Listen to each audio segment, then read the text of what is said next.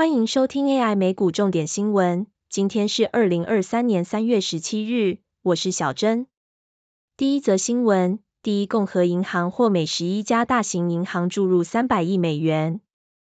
十一家美国大型银行于周四宣布注入三百亿美元给第一共和银行，以支撑该银行渡过难关。其中，美国银行、花旗、摩根大通、富国银行各自向第一共和银行存入五十亿美元无担保存款。高盛与摩根士丹利各自存入二十五亿美元，纽约梅隆银行、PNC 金融服务集团、道富及美国合众银行各自存入十亿美元。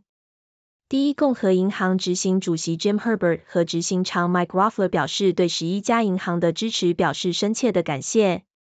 该银行声明提到，这些存款必须保存该银行至少一百二十天。第二则新闻。Fed 过去一周贴现窗口借款超越二零零八年金融危机写历史新高。美国银行业近一周来从联准会的两项融通机制取得资金总计一千六百四十八亿美元，其中从贴现窗口取得的资金规模超越二零零八年金融危机时创下的纪录，改写历史新高。而上周日才公布的银行定期融资计划，则借出一百一十九亿美元资金。摩根大通分析师预估。BTFP 最终可能向美国银行系统挹注的流动性上限约为两兆美元。美国银行体系依然脆弱，且仍在处理存款移转问题。政府官员表示，银行系统中有足够的担保品可满足存户的提款需求。第三则新闻：女股神炮轰 Fed 是系股银行倒闭的罪魁祸首。女股神伍德指责联准会的紧缩政策导致系股银行和 Signature Bank 倒闭。并指出，加密货币并没有迫使银行破产，而是解决传统金融体系中核心失败点——不透明和监管错误的解决方案。美国政府为此推出紧急融资新工具——银行定期融资计划，以及寄出救市计划，创造额外的准备金，以避免此风暴持续外溢。伍德预测，到二零三零年，比特币的价值将从目前的低点反弹，最终将达到一百四十八万美元。第四则新闻：欧洲央行担心放弃升息两码可能会引起投资人恐慌。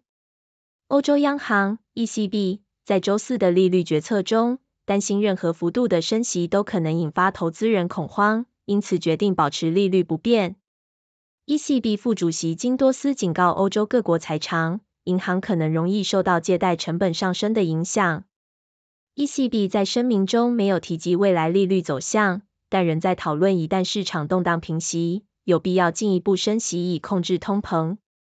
ECB 总裁拉加德表示，如果其对经济的基线展望得到确认，则央行将有更多空间。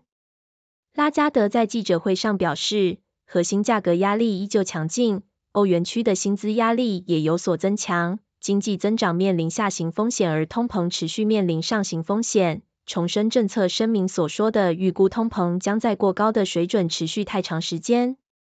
ECB 对于美国系股银行和欧洲瑞士信贷引发的银行业恐慌表示，市场持续的紧张情绪对通膨将是下行风险，金融市场的紧张局势非常严重。ECB 正在密切监视当前的市场紧张状况，并表示金融市场稳定与物价稳定同等重要。但是如果银行业危机持续发酵并扩大蔓延，ECB 也会做出相应的政策回应。谢谢收听今天的 AI 美股重点新闻，再见。